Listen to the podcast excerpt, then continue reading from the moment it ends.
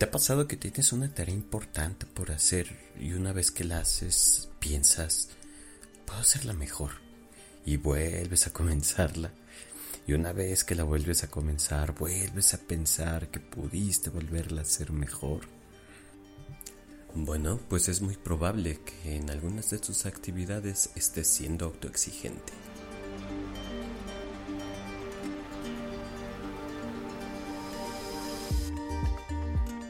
Hola a todas y a todos, espero que se encuentren muy bien. Estás escuchando Psiconavegante y hoy hablaremos sobre la autoexigencia. Resolveremos algunas dudas sobre si es buena o es mala, cómo aprender a gestionarla y a detectar cuándo es momento de pedir ayuda. Y antes de comenzar, quisiera comentarles que en este episodio me van a escuchar hablar bajito, pues me encuentro de visita en casa de mis padres y son las doce y media de la noche y no quiero despertarlas. Sin embargo, en la semana me di cuenta que estaba teniendo algunas situaciones personales en que me confronté y me di cuenta que estaba siendo autoexigente con algunas de mis actividades, tanto personales como laborales. Así que me di la tarea de investigar sobre este tema y no quería dejar pasar el momento justo para hablar de este tema en este episodio. Así que hablemos sobre la autoexigencia. La autoexigencia, aunque no lo creas, es una conducta bastante frecuente. Pero, en realidad, ¿qué es? Y sin tratar de dar una definición rebuscada, porque esto no es una clase de psicología, la autoexigencia es una actitud crítica hacia nosotros mismos. Y como toda crítica, puede llegar a ser constructiva o en su defecto puede ser deconstructiva. Una persona tiende a generar autoexigencia cuando suele verse abrumado o abrumada por sus propias actividades y que además estas son poco flexibles. Pero el fenómeno va más profundo de lo que podemos pensar sobre la inflexibilidad de una persona. Y es que, como ocurre con muchos fenómenos psicológicos, el miedo es un motor potente y la autoexigencia está regido, entre otras cosas, como veremos más adelante, por un profundo miedo a la incertidumbre, miedo que se intenta tapar con objetivos y metas en ocasiones difíciles de cumplir y que suelen ser poco realistas. Tienden a buscar el control de la situación y el perfeccionismo pasa a ser como la meta que dictará si se está haciendo bien o no las cosas. Sin embargo, sepamos algo importante, y es que la perfección es algo que no existe y que tenemos realmente muy pocas cosas bajo nuestro control. Más adelante en otros episodios podremos profundizar sobre esto, pero por ahora entendamos que la perfección es simplemente una idea subjetiva y dependerá de los ojos con los que se vean las cosas. La problemática se ve manifestada cuando intentamos alcanzar la perfección y el control, pues se vuelve en una búsqueda que no te llevan a ningún lugar, porque es intentar buscar un tesoro que no existe. En este punto hagamos un paréntesis, y es que la autoexigencia bien gestionada puede ser bastante productiva y favorecer el desarrollo de los seres humanos. No obstante, si no es gestionada adecuadamente, puede desencadenar trastornos como la ansiedad. Así que hablemos de la autoexigencia funcional y la autoexigencia disfuncional. Así que empecemos hablando sobre el perfeccionismo excesivo o la autoexigencia disfuncional. Ojo, cuando diga estas situaciones no estoy tratando de hacer ningún tipo de test o donde tú vayas marcando, ah, sí, cumplo con eso y hacer una lista de como de calificación para ver si padeces de esto. Te recuerdo que siempre vayas con un psicólogo, un terapeuta o que te acerques con tu especialista en salud mental para que te haga una evaluación pertinente, ¿vale? Una vez aclarado eso, el perfeccionismo excesivo, como también se le conoce, eh, tiene que ver muchísimo con los estándares de calidad elevados que tenemos o que solemos tener. Este tipo de estándares también hay que comprender que en muchas ocasiones están impulsados por situaciones que no nos competen y que también nos competen a nosotras o a nosotros mismos. en muchas ocasiones están impulsados desde las exigencias eh, sociales, los estándares de educación familiar y de nivel de educación social. También está inmiscuida la cultura, las relaciones sociales, las relaciones interpersonales y un montón de situaciones que tal vez se salen de nuestro control. Pero al final de cuentas son los estándares. Una de sus principales características de la autoexigencia disfuncional es los estándares elevados, críticos y muy exigentes y con poca flexibilidad. También otro punto que la caracteriza es la baja tolerancia a los errores o a los fracasos, aunado con una autocrítica bastante destructiva. Es decir, si desde que estamos pequeños no sé, papá, mamá, clásico ejemplo, pongámoslo, que es uno de los casos que más recibo en el consultorio, que le están exigiendo al niño o a la niña calificaciones eh, no menores a 9. Entonces, si saca un 9, eh, viene un castigo o un rechazo en la familia. De este modo le estamos enseñando a las niñas y a los niños a que se autoexijan la autoexigencia viene desde allí, desde esa parte en cómo se nos educa, desde el hogar. Si tú le enseñas a un niño o a una niña que está mal sacar nueve y que solo tiene que aspirar a los dieces porque en teoría eso es la perfección, le estás enseñando que cuando llegue a sacar un 7 o un 8 o un 9 lo va a ver como un error o como si estuviera fracasando y de allí viene la autocrítica. Primero el adulto lo critica. Puedes hacerlo mejor, es tu único trabajo, para eso me parto la espalda para que saques estas calificaciones mediocres y comentarios que al final son críticas que no ayudan a las personas. De este modo es que se interiorizan este tipo de lenguajes críticos que terminan siendo autocríticos y perjudiciales para las personas. El tercer punto para ver lo que es la autoexigencia disfuncional es que las personas suelen basar su propia autoevaluación en la medida que se acerquen a aquellos estándares. Es decir, que su autoevaluación va a depender qué tan cerca o qué tan lejos se están moviendo en aquellos estándares establecidos. Además, las personas suelen denominarse a sí mismas como fraude o fracaso eh, esto está muy ligado con el síndrome del impostor que tal vez en otros episodios profundicemos. De este modo, la persona o las personas que hacen sus actividades eh, suelen definirse con este tipo de situaciones porque creen que lo que están realizando no lo merecen o como no se acercaron y no alcanzaron el 100% de su objetivo, de su meta, eh, son fracasados. Otro punto importante se le conoce como distorsiones cognitivas. Una de las más frecuentes con este fenómeno de la autoexigencia es la maximización o la minimización de los hechos. Al decir maximización es cuando nos enfocamos hacia lo negativo. Maximizamos las situaciones negativas enfocándonos únicamente en lo que se hizo mal haciendo una crítica fuerte a lo que nos haya alejado de aquellos estándares que estamos persiguiendo. Cuando minimizamos es que cuando se logran objetivos eh, pertinentes a la meta o atinados hacia el estándar, muchas veces se suele minimizar la situación. Es que no me lo merecía, es que la otra persona tal vez tuvo una falla y por eso me lo gané yo.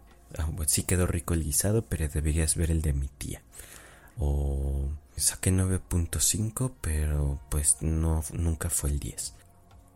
Algunas consecuencias adversas de la autoexigencia disfuncional tiene que ver principalmente con un aislamiento social, pérdida de amistades, exceso de competitividad por tratar de demostrar que eres el mejor o la mejor. También puede acarrear emociones displacenteras como la tristeza, la depresión, un estado de ánimo bajo en general. Puedes desarrollar ansiedad, estrés o inquietud. Como consecuencias adversas físicas, tu cuerpo lo va a resentir. Desde la tensión muscular, problemas gastrointestinales, agotamiento físico, sueño excesivo, cansancio e insomnio en muchas ocasiones. Y algunas consecuencias no menos importantes, pero que también influyen en el estado de ánimo y en las relaciones sociales, es que ser autoexigente de una manera excesiva va a repercutir en los intereses de la persona, intereses limitados me refiero. Es decir, si se está tan enfocado en cumplir los objetivos y las metas, te vas a perder de otros intereses. Ya no se van a disfrutar porque todo tu tiempo, toda tu energía, toda tu mente y tus emociones están tratando de sacar la tarea que se impuso con los estándares que se esperan. De este modo, a la larga, puede llevar a que la persona no detecte los errores o que vea errores en todos lados en caso contrario. Entendamos que los estándares elevados no son la raíz de esta problemática. Es normal y es común que cada persona tenga un estándar elevado en ciertas actividades. La situación es cuando se sale de control y nos perjudica cuando tendemos a hacer metas poco realistas o tratar de hacerlas de manera perfecta y obsesivamente, se llevan al extremo. Y esto al final de cuentas no es saludable. Hay que aprender a llevar una autoexigencia equilibrada, funcional.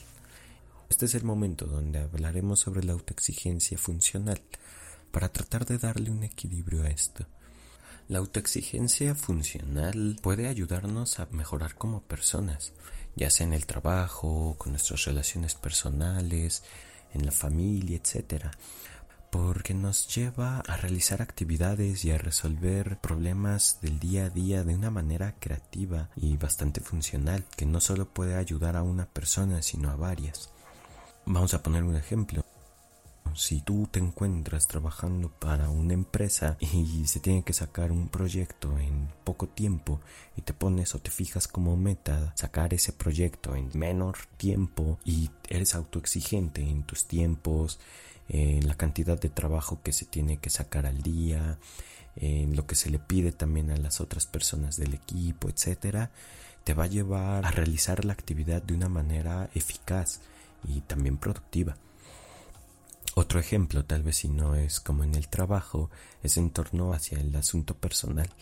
Si alguien se pone como meta, ya sea bajar de peso o hacer ejercicio, y también es constante y autoexigente en su alimentación, en su ejercicio, en la cantidad de calorías que ingiere, etcétera, va a alcanzar su meta, que al final de cuentas va a ser beneficioso para aquella persona. Y así podemos dar muchísimos ejemplos de esta situación. Entonces, la palabra clave entre todo esto es equilibrio.